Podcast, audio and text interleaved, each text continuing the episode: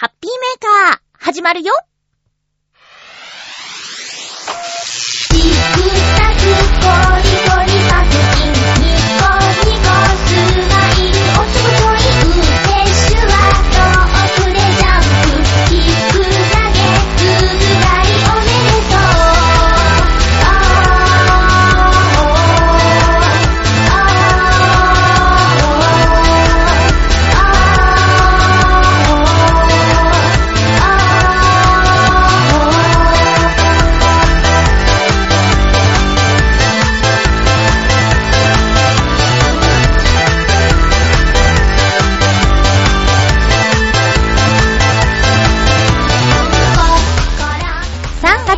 日、まゆっちょのハッピーメーカー。この番組は、ハッピーな時間を一緒に過ごしましょうというコンセプトのもと、ちょわへよ .com のサポートでお届けしております。テンションが上がる出来事がありまして、おじさんたちがニコニコするのも無理はないなと思いました。今日も最後まで1時間、よろしくお願いします。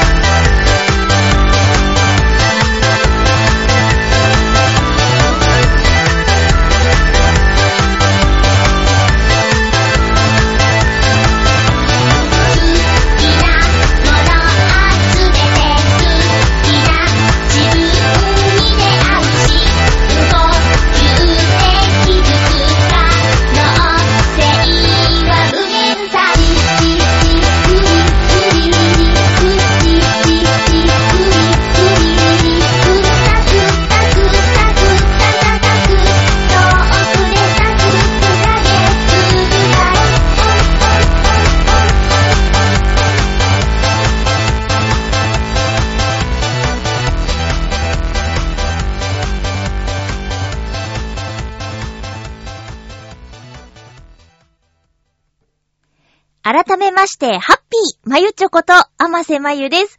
冒頭に少しお話ししたのはね、あの、お掃除の同じチームに新しい人が入ってきたんです。新人さんが入ってきたんですけど、なんと、めちゃくちゃ可愛い あの、同性から見ても、なんだこの可愛い人はっていう、可愛い、そう、見た目、見た目はもうほんと、可愛いい、綺麗可愛い。いや、なんかアイドルみたいな風貌をしていて。で、さらに人柄も、まあ、今んところ、うん、すごく良くて、なんだろう、天は二物を与えるなっていう感じなんですよね。で、前職も看護師さんだったっていうことで、まあ、だって大変なお仕事ですよ。ね、その資格を取るのも大変だしっていうことで、まあなんて素敵な人が入ってきたんだろうって。で、私、あの、業務開始の直前まで目をつぶってるんですよ。あの、仮眠ショートスリーパーなんでね、ちょっとでも時間があれば仮眠をするんです、私。だから、えーっと、始まる直前まで休憩室で、えー目をつぶってるんですけど、なのでギリギリに、あの、道具が置いてある場所に行って、で、そっから準備するんですけど、まあ、あの、元気な人たちは、ちょっと早めにその、荷物の置いてあるところに行って雑談してたりするんですけどね。で、そこに新人さんがもう来てて、で、私のお休みに入った日にやってきたみたいなんで、もう2日間、私と同じチームに、えー顔を出してる状態で3日目で私は初対面っていう感じだったんですけど、あの、新人さんが来るってことは聞いていたんで、どの人かなと思ったら後ろ姿で、おはようございますって入っていったら振り返って、おはようございますって言ってくれて、で、顔見た瞬間に私、うわ、かわいいって言っちゃったの。なんかその、思ったことが口から出ちゃったってこういうことなんだなっていう、で、前情報として年齢とお名前だけ聞いてて、で、年齢は、あのー、5つ下だからまあ、35とかなんで、で、35歳女性っていうことを聞いていたんで、まあ、こういう、こんな感じかなっていう、なんとなくのイメージ。あとは、あの、私たちのチームに来る前に他のところで、えー、トレーニングをしているっていう話をちょろっと聞いた感じのイメージ。あと見かけた人からの情報みたいなのを、あの、総合して、こんな感じかなって思ってた人じゃなかったんですよ。全然。だから本当に、本当にその、周りの情報だけで判断しちゃいけないっていうことをね、改めて感じたんですけど、あのね、情報としては、イケイケな感じだったよって、同じチームのおばちゃんが見かけて、でイケイケな感じだったよ。イケイケ !35 歳女性イケイケうーん。ちょっとうまくやっていかなきゃな。頑張らなきゃなっていう感じで思ってたんだけど、イケイケの意味ってなんだって思うぐらいに、いやもう全然イケイケじゃないですよ。もう本当に可愛くて、多分今同じ会社にいる人の中で一番可愛いと思うし、もしかしたら私の知り合いの中で、それぐらいのレベルで一番可愛いと思います。あのメディアに出てる人も含めて、私の知り合いの中で一番可愛い。っていう人が入ってくるとどんなことが起こるかというと、みんなのテンションが上がるっていうね。なんか普段あんまりおしゃべりしないようなおじさんも、ちょっと声を大きくして雑談に参加しているとか、なんか、なんでしょう？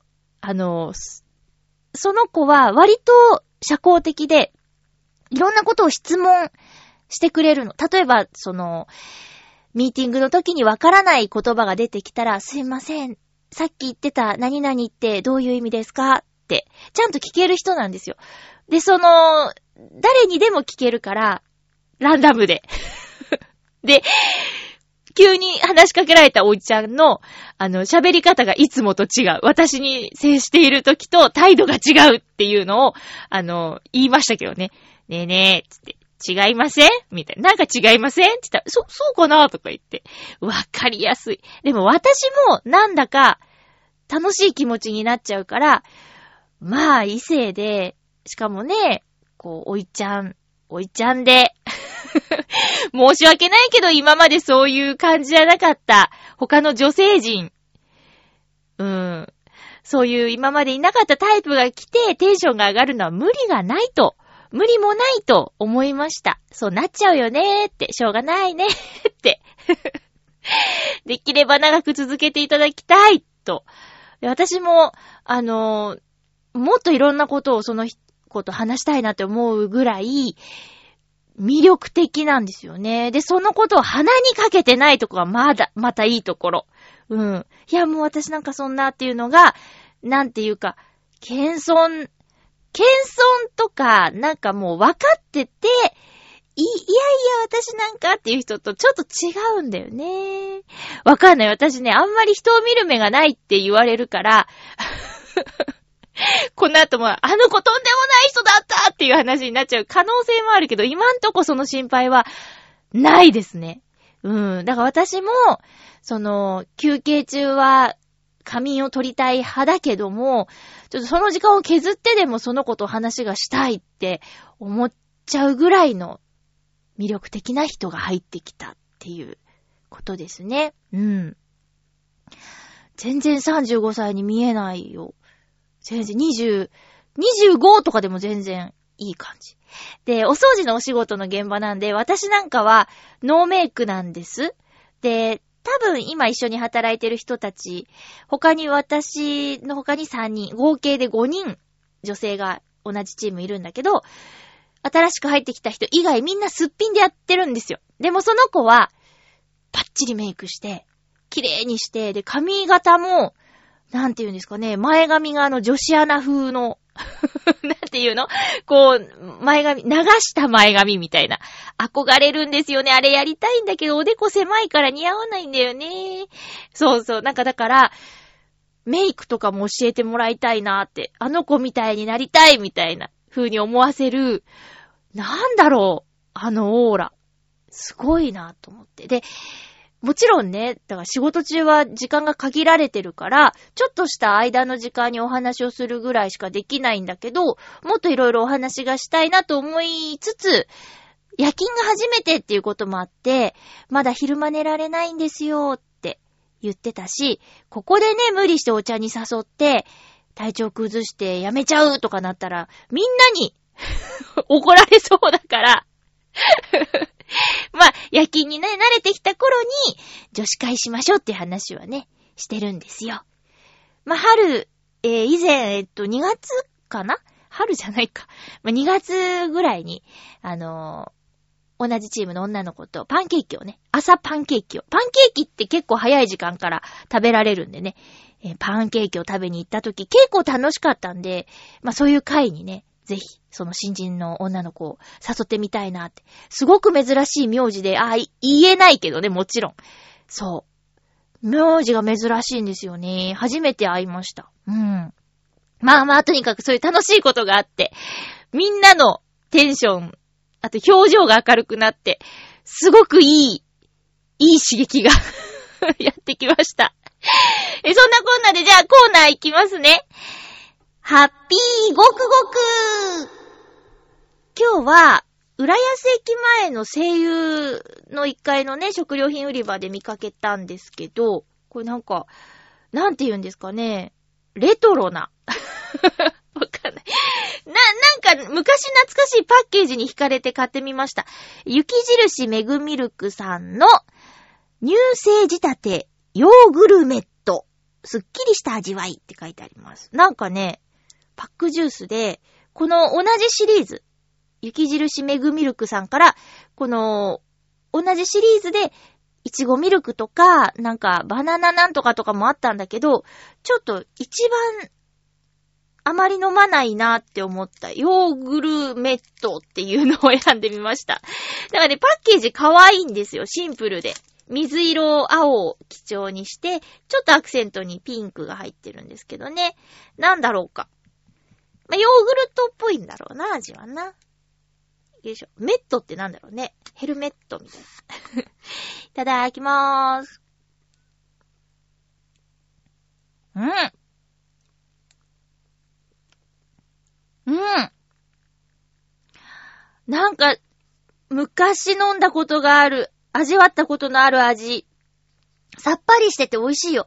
夏とかいいんじゃない？うん。爽やか。爽やかな感じ。ヨーグルトのまとわりつくような感じはないですね。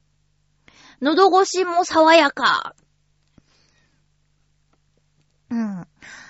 まだこれめったに見かけないと思うんです。コンビニとかじゃないからね。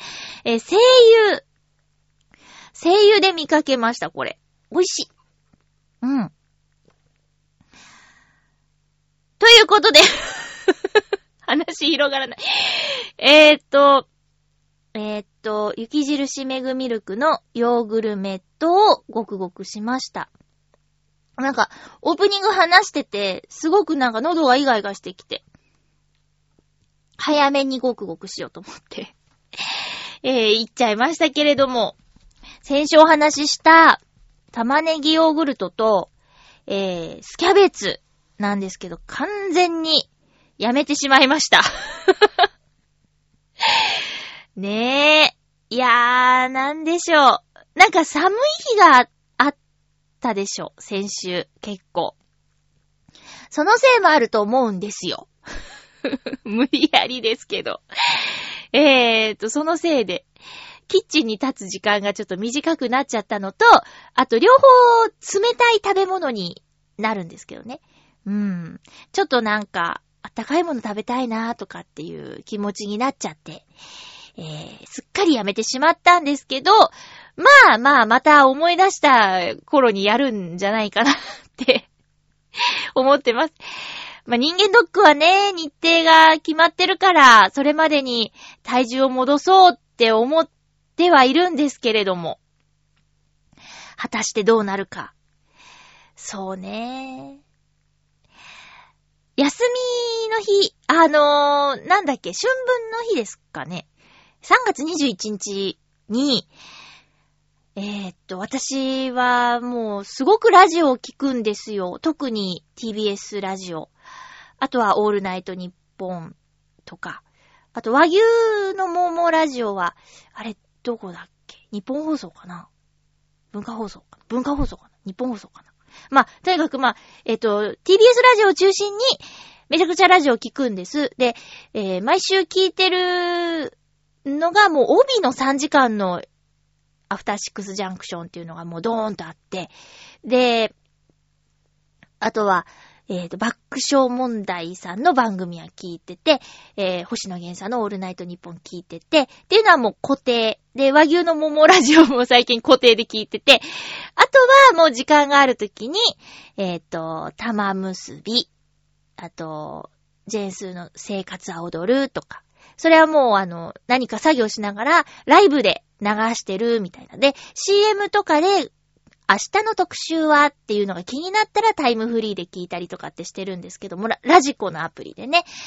あの、浦安に住んでるので、岡山にいた時よりはそりゃ周波数を拾いやすいはずなのに、うちマンションの1階なんですけど、なんかね、ラジオが入りづらいんですよ。特に AM 放送。FM は普通に入るんですけど、そう、だからもう、うちはラジコでしかラジオ聞いてないですね。アプリとかなんですけど、あとパソコンではラジコのホームページでとかなんですけど、ま、で、そういうね、こう、一週間のタイムスケジュールがあるんですよ、ラジオの。これは聞く。絶対聞くっていう。それに今週は、この一週間は追加で、えーっと、3月21日に特番があったんですよ。ラジコフェスっっていうね。うん、ラジコ、ラジオの魅力をもっと伝えたいっていうのが目的のメイン MC が爆笑問題。そう、爆笑問題さんの番組は聞きたいって思ってるから、あの、聞いちゃうんですけど、メイン MC が爆笑問題。で、アシスタントパーソナリティに宇垣美里さんっていう、えっと、TBS のアナウンサーなんだけど、3月いっぱいで、えーと TBS を辞めてフリーになって、で、アフターシックスジャンクションの火曜日のアシスタントパーソナリティやってて、で、TBS ラジオなんだけど TBS のアナウンサー辞めても4月以降もアフターシックスジャンクションにも出るっていう、すごく綺麗な女性なんだけど、えーその3人がメインで、で、5時間生放送って言うんですけどね。TBS ラジオの人気パーソナリティさんをゲストに呼びつつ進めていくっていう番組で、これがすごく面白かったんですよ。伊集院光さんとか、ジェーンスーさん、あと赤江玉緒さんと、博多花丸さん、あと、歌丸さんですね。うん。ですですですですです。そうそうそう。そう、そうなんですよ。そういう5時間の特番が入ったんで、もうもう先週はずーっとラジオ聞いてました。で、テレビをもうほとんどつけないんですよね。だからね、どうなるかっていうと、こう、ニュースに弱くなる。あの、たまにね、荒川京慶デイキャッチなんていうのもね、あの、夜ご飯作りながら聞いてたりするんですけど、あのまあ、映像でニュースが入ってこないから、結構びっくりすることがあったりします。あ、そんなことあったのって。これちょっと良くないですね。ラジオ、まあ、テレビだと映像付きでね、ニュースやるから。で、1日1回ぐらいちょっとお昼の11時半ぐらいからのニュースぐらい見ようかなとかって思ってる今日この頃なんだけど、本当になんかテレビを見なくなっちゃいましたね。うん。っていう感じで、その、その、えーラジコフェスっていうのが、3月21日の木曜日にあった番組なので、1週間はタイムフリーで聞くことができるんですよ。だから、ちょっとなんか、まゆっちょがラジオ、ラジオ言うてるけれども、って気になった人はぜひね、えーその TBS の特番聞いてみるのもいいんじゃないかなって思います。あのー爆笑問題の太田光さんが、楽しいと暴走してしまう大人なんですけどね。えー本当に楽しかったんでしょうね。もう本当にギリギリアウトな話題をね、いっぱいしてました。で、それを、伊集院さんは、綺麗に、あの、なんていうのかな。処理するみたいなのが、なんか、信頼し合ってるんだろうな、みたいなことが感じられたりとかして、そういうのもいいですよね。うん。ラジオね、ほんとなんか大好きで、もう全部聞きたいのに時間が足りないっていう感じかな。エリアフリーとかも興味あるんだけど、もう全然、全然ダメ。そう、ラジコっていうのはね、すごく便利なアプリなんですよ。今放送中の番組ももちろん聞けるし、えー、っと、さっき言ったね、タイムフリーっていうのがもう本当に、昔なんかはさ、あの、深夜ラジオを聞こうと思ったら学生さんで、録音して聞かないと、ね、次の日の学校に影響があったりしちゃうじゃないですか。まあ、それでも学生リスナーさんって、星野源のオールナイトニッポンとか聞いてたら、いるんだけどね、高校生ですみたいな人が放送中にメール送ってきたりするから、明日の学校大丈夫かなって心配しちゃうんですけども、それに、あの、岡山だとさっき言ったように、電波が入らないので、まず。だからオールナイトニッポンなんて聞いたことなかったし、なんでしょう。まあ、ちゃんと入るのは東京 FM 系列のチャンネルだったんで、それくらいしか聞いてなかったよ。選択肢がなかった。NHK か東京 FM 系列。うん。のやつ。ですね。だから、まあ、深夜ではなかったけど、夜のラジオで聞いてたのは、赤坂康彦のミリオンナイツですけどね。うーん。そうそう。だから、それくらいしか聞いてなかったから、私ね、今すごく思うんですけど、特に、なんでしょう。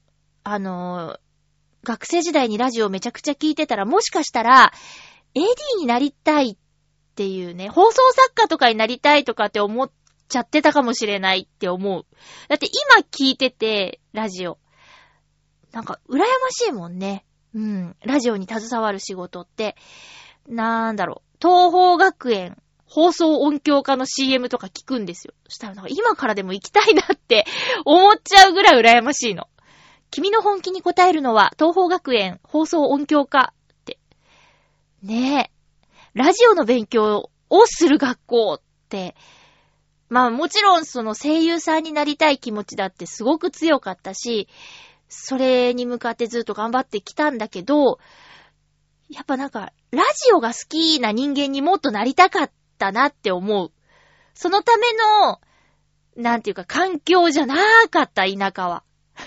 今は、ラジコがあるから、その、ね、電波が入りづらい地域に住んでる方でも、ネット環境さえあれば、いっぱいラジオが聞けるんだなって思ったら羨ましいよね。こう、子供の頃に、どんな職業があるか知ることで、将来の選択肢が増えると思うんですけど、うーん。なんかね、私は多分、声優さんになりたいし、ラジオの世界も興味あるみたいな、なんか、こう選択肢が増えてたんじゃないかなって、もっとラジオ聞いてたら。うん。でもね、この道でよかったとは思ってるんですよ。今のこの道でよかったなって思ってます。だってそうじゃないと、こんな風に話してないだろうしね。もしその、東方学園放送音響科に行ってたら。うん。で、だって喋るのも好きだからね。で、いやでもほんと考えてみたらすごいことで、こう、こんな片隅でね、やってることですけど、一応、ラジオ番組っていう体で話させてもらってて、で、毎週ね、枠をいただいていて、で、もうほんと難しいことはお任せしっぱなしの、チョアヘオ .com の皆さん。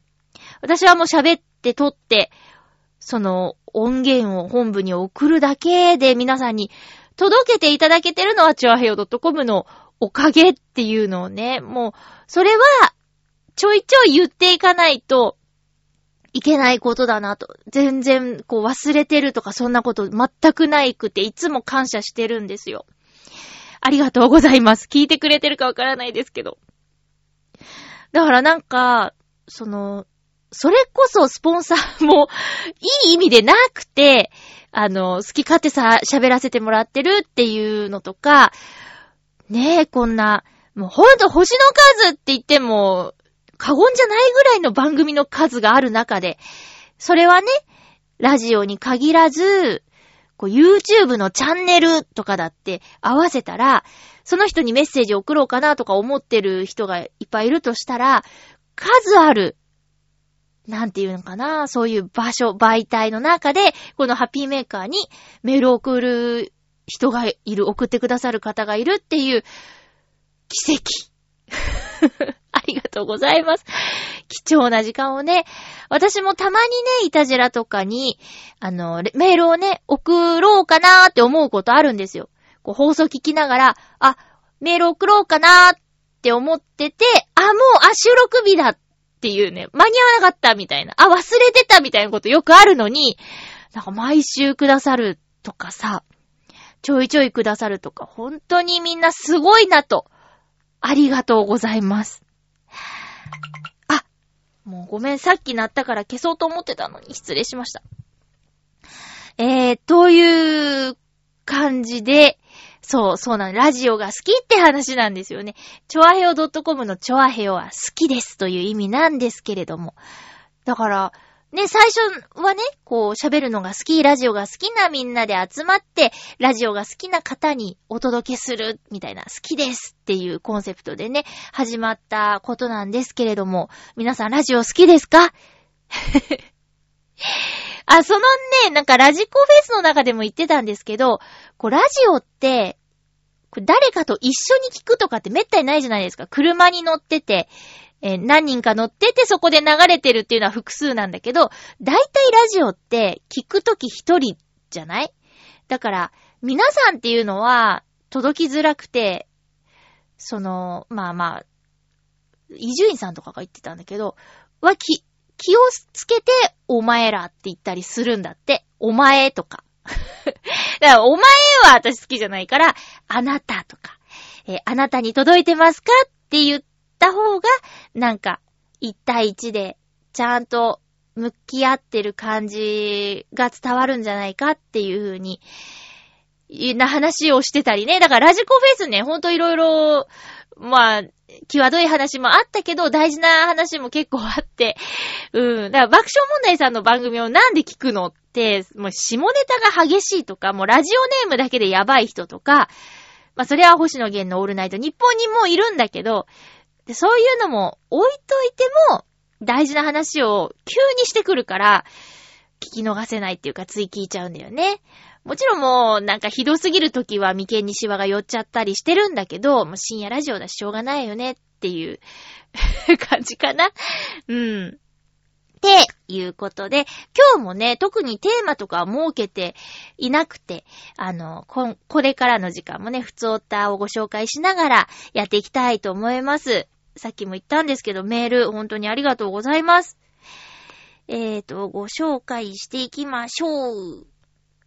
まずは、ハッピーネーム、七星さん、ありがとうございます。まゆっちょ、ハッピー、ハッピー？スパイダーバース、続編が出るなら、日本東映版スパイダーマンも出ないかなと思う七星です。わかんない。え、唯一ロボットを動かすスパイダーマンですしね。へぇー。あれ？あ、でも、あれ？七星さんってスパイダーバース見てない？いるよ。なんかロボットを動かすスパイダーマン。しかもなんか日本風の絵のタッチだったよ。なんか最近の。うん。とりあえず見てみてください。見た？見たかな？違うんかな？日本東映版のスパイダーマン。うん。まあなんかね、これっぽいやついたんですよ。うん。えーと、続きます。浦安の防災プログラムで地図を確認しましたが、素人意見で考えますと、避難場所になっているところに記録データとかを置ければなぁと思ってます。浦安の海を見たことがないので何とも言えないのですが、防波堤がどの高さにまであるのかと現場を見てみたい気がします。それでは、ということで、あ、なんか本格的ですね、本当に。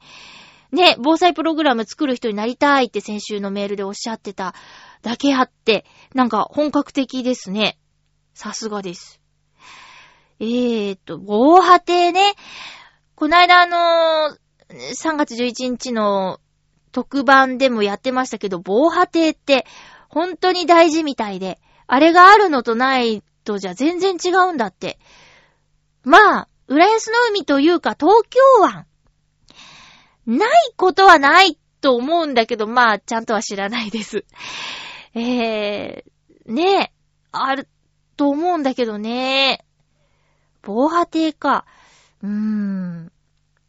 ただ、そういうのがあると、大きな船って入ってこれないんだろうね。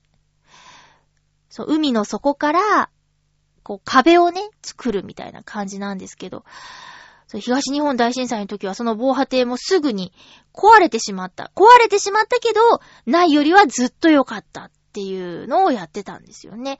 そう、東京湾にもあるのかな浦安の海は、先週ちょっと言ったんですけど、一部、ほんの一部砂浜、10メートルぐらいかな。以外はもうコンクリートで、えー、なってるような感じなんですけどね。うーん。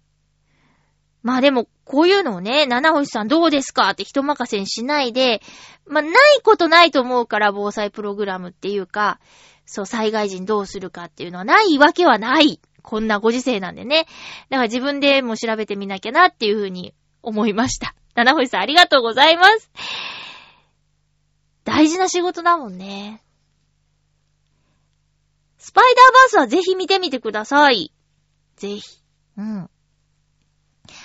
続きましては、ハッピーネームブルユニさん、ありがとうございます。まゆっちょハッピー、ハッピー竜奏者、私も見ましたおー、ルパパとは最終回こそは見ましたけど、途中断念してからの竜奏者。息子とまた特撮を見るようになったのは、特撮ガガガのドラマが影響しています。すごい、もう先週私が話したの全部盛り込まれてる。えー、息子とまた、特撮を見るようになったのは、特撮ガガガのドラマが影響しています。うん。2回読んじゃった。あのドラマ見てから、特撮の見方が少し変わってきました。まゆちょもよかったら、特撮ガガガのドラマも見てくださいね。あ、このドラマで出演されている小芝風花さんのファンになったのは内緒の話ですよ。ということで、ブルーニさんありがとうございます。まだ見てないんですよ。まだ見てないんだー。うーん。なんかこう、面白そうなドラマは、撮っといちゃう習性があるみたいでね。よくないですね。もうすぐ見ればよかった。録画はしてあるので。うん。で、竜奏者ね、さっき2話見ました。あの、レッドいいですね、なんか。なんかレッドが、ちょっと、ちょっと抜けてるぐらいのレッドがいいんですよ。こう、かっこよすぎない。あのね、こう、なんだっけな。えっ、ー、と、ルパパと、ルパン、ルパンレンジャー VS パトレンジャーっていう特撮が終わってから、4週連続だっけ ?3 週、4週間連続で、スペシャルドラマをやったんですよ。今までの戦隊ものがいっぱい出てくるコラボ作品みたいなやつ。うん。あれすごかったね。すごかったね。面白かったんですけど、あれで、まあ私は、あの、仮面ライダーは結構見てたけども、あの、特撮、ひ、せ、ひん、ん？ヒーロー戦隊ものは、あの、だいぶ見てなかったんですよ。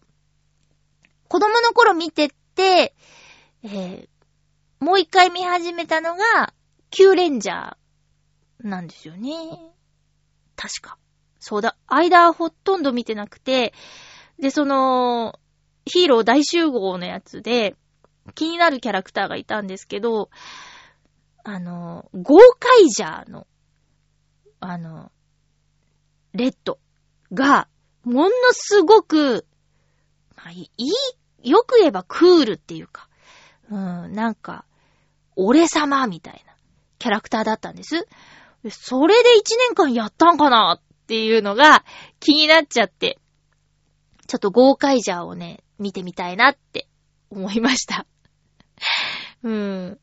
まあ、その戦隊ものや仮面ライダーを見る理由の一つが、あの、これからブレイクする俳優さんが出てくるんじゃないかっていうのが、ね、理由の一つで、その宝塚とか、なんか、ジャニーズジュニアを見るような目で 見てるところもあるんですよ。で、売れたら嬉しいなとかね。うん。だから、えっと、福士蒼太くんとか、あの、ね、えっと、ロケットの仮面ライダーやってましたけど。あと、あ、あ、私はちゃんと見てたやつでは仮面ライダーカブト。うん。カブトの主演俳優さんは今はね、あまりテレビ出てないけど、仮面ライダー終わってすぐはすごい出てたんですよ、いろいろ。うん。あと、電王のね、えー、ちょっと名前 電王の人とか、うん。出てるしね、すごいよね。最近では、竹内涼真くん、仮面ライダードライブとかね。だからそういうの面白いんですよ。えー、戦隊ものだったら見てはなかったけども、松坂桃李くんがレッドだったとか、あと、あのー、名前忘れた。いや、な、意外だった。その子がレッドなんだっていうのが意外だったんです。うん。っていうのももうごめんなさい。もう思いつきで喋ってるから、こう、先週はね、結構名前喋りながら思い出せたのに、今週全然出てこないや。はい。あ、特撮画がは見ますよ。見、見ます見ます。見たいです。うん。ありがとうございます。で、竜ソージャーの2はね、うーん、なんか、なんか思ったんですけど、あのー、街壊しすぎじゃない？えー、味方の恐竜みたいな、えー、やつがね、こう、歩くだけで街が壊れるんですよ。それ良くないから、特撮によくある、その、戦場にワープする技を早くね、身につけてほしい。そうじゃないと、敵と戦ま、なんか敵もでっかいんですよね。うーん。で、味方の竜もでっかくて、街を壊さないでほしい。っていうのが、2話を見た感想です。あれ大変だよ。こう、怒られるよ。アベンジャーズの割と最近やったやつで、アベンジャーズは、そりゃ、街の人を助けてくれるけど、街壊すやんみたいなの言われてたからね。それでちょっと活動やめてくれみたいな風になっちゃってたからさ。うん、そういうこともあるんでね、ちょっと粒子奏者の皆さんには今後そういうところ気をつけてもらいたいなっていうふうに思いました。はい。ブルーニさんありがとうございます。これから楽しみですね。続きましては、青のインプレッサさん、ありがとうございます。まゆちょさん、ハッピーでございます。ハッピーでございます。さて、星のマークの電動おもちゃを持っての盛岡でのテストですが、若干のトラブルがあったものの、実に充実したテストでした。テストって何？わからん。もうわからん。ただ、食事は牛丼で我慢をしました。だって、昨日の居酒屋で飲んで使っちゃったもんね。森岡に 3D プリンターが設置しているお店を発見しましたので、次回は CAD の勉強をしておこうかな、というメールでした。うーん。青のインプレッサさん、あの、次回レポートしますぞって言ってくれてたんだけど、レポートわからん 全然どんな、どう、何をしに行ったのかとか全然わからんですな。しかも、森岡で冷麺食べてない。牛丼食べたん。そっか。なんか、できれば、もうちょっとわかりやすく教えてもらえると助かるんですけどね。うん。私は全くわかりませんでした。テストとか、な、何？わかんないな。森岡でのテストですが、トラブルがあったものの、実に充実したテストでした。試験を受けに行ったのかな ?CAD の？じゃあ、次回は CAD の勉強をしておこうかな。だから、ちょっとわかんないから、今度教えてください何のテストをしたのか。うん。ですね。メールありがとうございました。せっかく送ってくださってるのに、もったいないんですよね、なんかね。もうちょっと、うん。私がごめんなさい。全くわからない人に教えるんだっていう感じのメールをいただけると、すごく嬉しいです。よろしくお願いします。3D プリンターはね、なんか中野とかにもあったよ。うん。中野に。一時流行ったけどね、何使えばいいのか私は今んとこわかんないからな。3D プリンターがあったら、何をプリントしますか？えー、なんだろう。だって、その、素材はプラスチックみたいなもんで出てくるんだもんね。例えば、お気に入りのぬいぐるみをもう一つ保存用に置きたいみたいな時に、ぬいぐるみを 3D プリントしても、その素材はね、ふわふわじゃないんだもんね。なんだろう。3D プリンター。うーん。ま、アイドルが好きな人とかは、その、人間の フィギュアを作りたいとかっていうのあるんですかね。えー、何作ったらいいんかな私はね、全くわかんないです。3D プリンターの使い道が。うーん。もし、自分ならこういうの作りたいみたいなのある方がいたら、メールください。続いてのメールは、小原茂久さんからです。ありがとうございます。まゆちょう、ハッピーハッピー？嬉しいなんか、挨拶も、呼び方も、すっかりハッピーメーカーリスナーさんですね。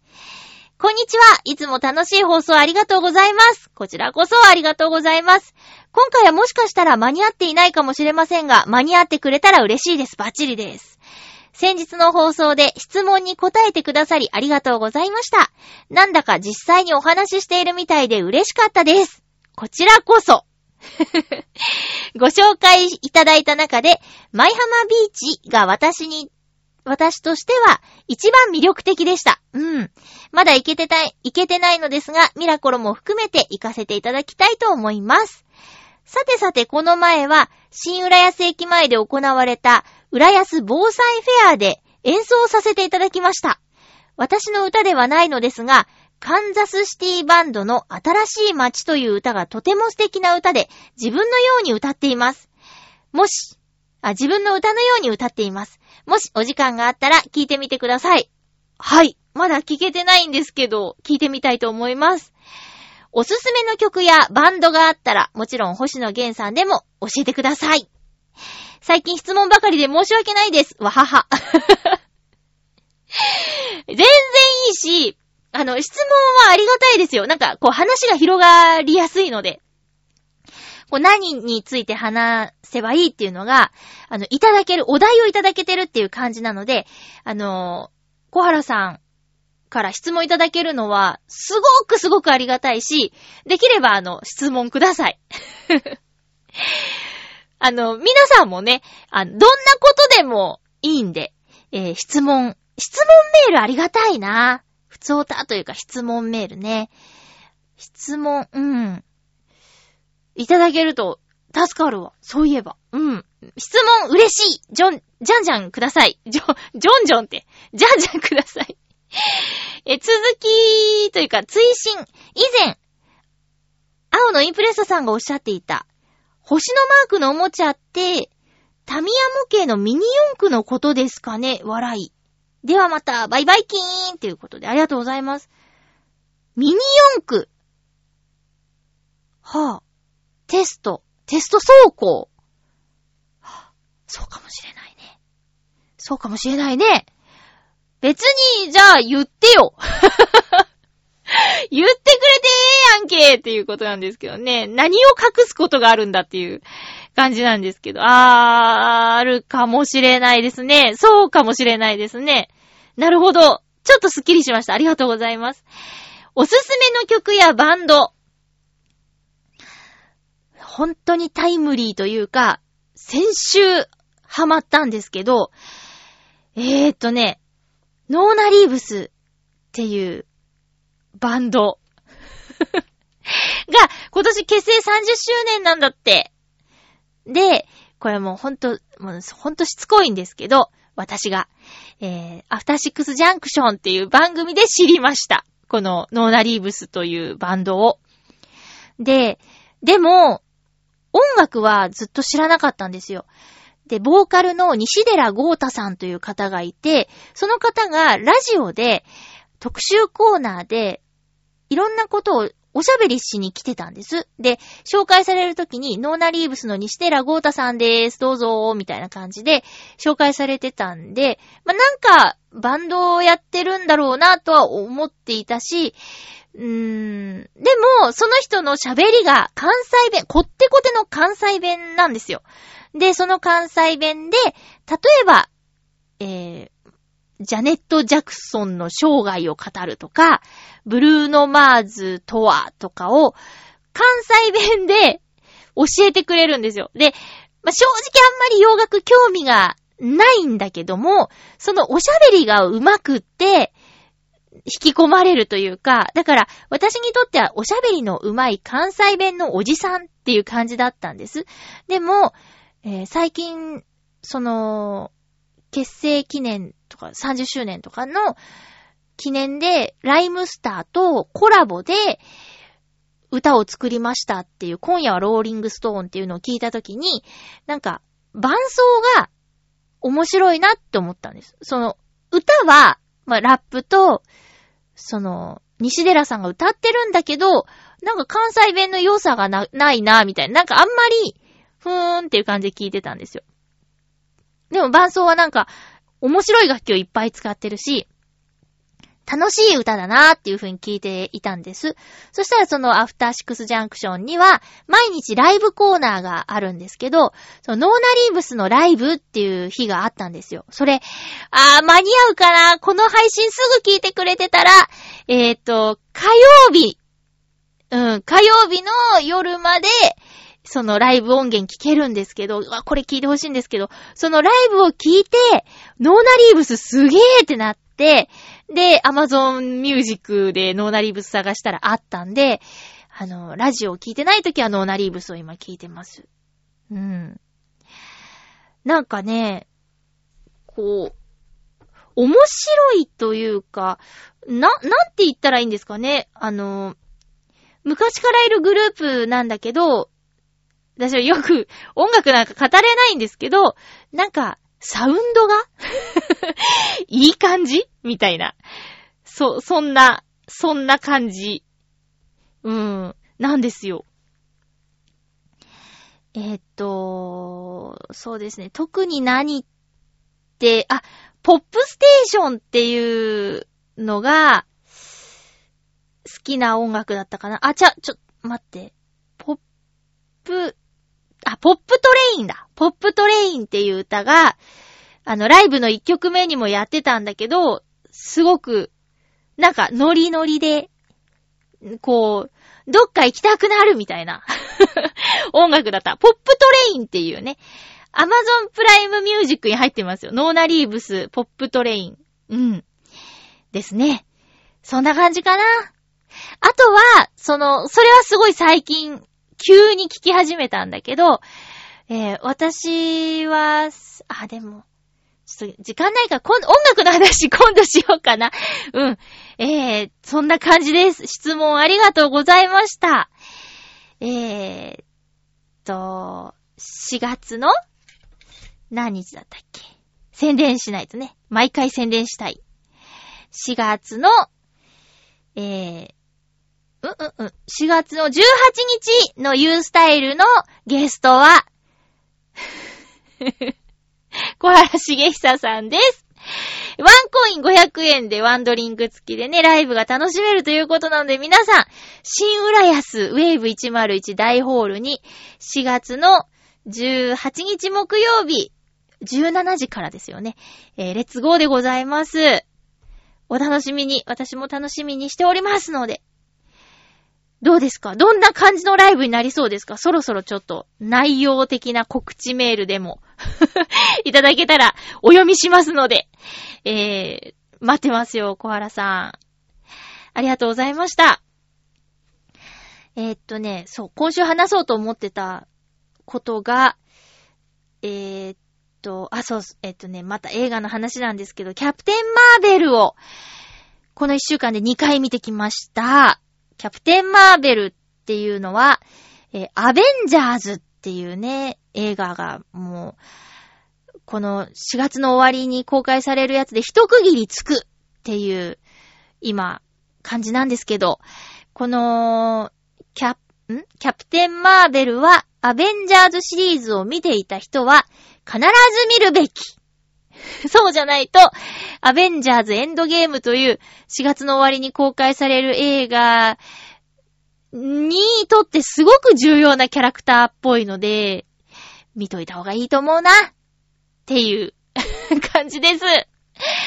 えーとね、内容は、というか、うーん、すごく面白かったし、フューリーっていう、もうアベンジャーズにとって欠かせない、あの、眼帯をつけたキャラクターがいるんですけど、その人がどうして眼帯になったのかとかも、やってるんですよ、映画の中で。いや、でも、なんか難しいんだろうね。アベンジャーズを見るには、それぞれ、それこそキャプテンアメリカとか、えー、アイアンマンとか、マイティーソーとか、いろいろハルクとか、スパイダーマンとか、見て見て見てのアベンジャーズ。だから、見てない人は、いや、どうせ見てないしっていう感じで、ちょっと敷居が高くはなっちゃってる気はするんですけれども、うん、だから観客動員数とかもそんなバーンとはいかないんだよね。飛んで埼玉に行っちゃうんだよね。でも、いや、これは私、この時代に生きててよかったって思えるぐらいに、ちょうどだって自分の、自分の行きたい時に映画館に行ける世代でもよかったなと思うもん、この10年間。うん。これが中高生とかだったら、なんか映画館に行くのって結構ね、大変だからさ。うん、お小遣いとかも、いろいろね、兼ね合いがあるし。で、学校があるから、映画行くとしたら土日しかないし、みたいなのあってさ、全部行けなかったかもしれないけど、この10年のことだから、もう、ドンピシャなんですよ。うん。行きたい時に行けるしっていうことでね。しかも、ここで一回、エンディングっていうことで、いい時代に生きてたなーっていうふうに思います。うん。そうなの。だからね、こう、見てた人は、何？なんか、キャプテンマーベルの目、目光ってんじゃんみたいな。予告見て、うーんって思ってても、絶対行った方がいいし、その、すごくいい話だったよ。こ、こんなこと言ったらあれですけど。うん。なんかね、あ、あとね、オープニングのロゴが出るところとかもね、もういきなり類線を刺激される作りになってました。なので、あの、興味のある方とか、キャプテンマーベルどうしようかなーって思ってる人は、どうしようかなーって思ってんだったら絶対行った方がいいです。行ってからエンドゲームに行く方が絶対いいと思うんだよね。うん。すっごい繋が、ちゃんと繋がってるから。ね。で、そうです。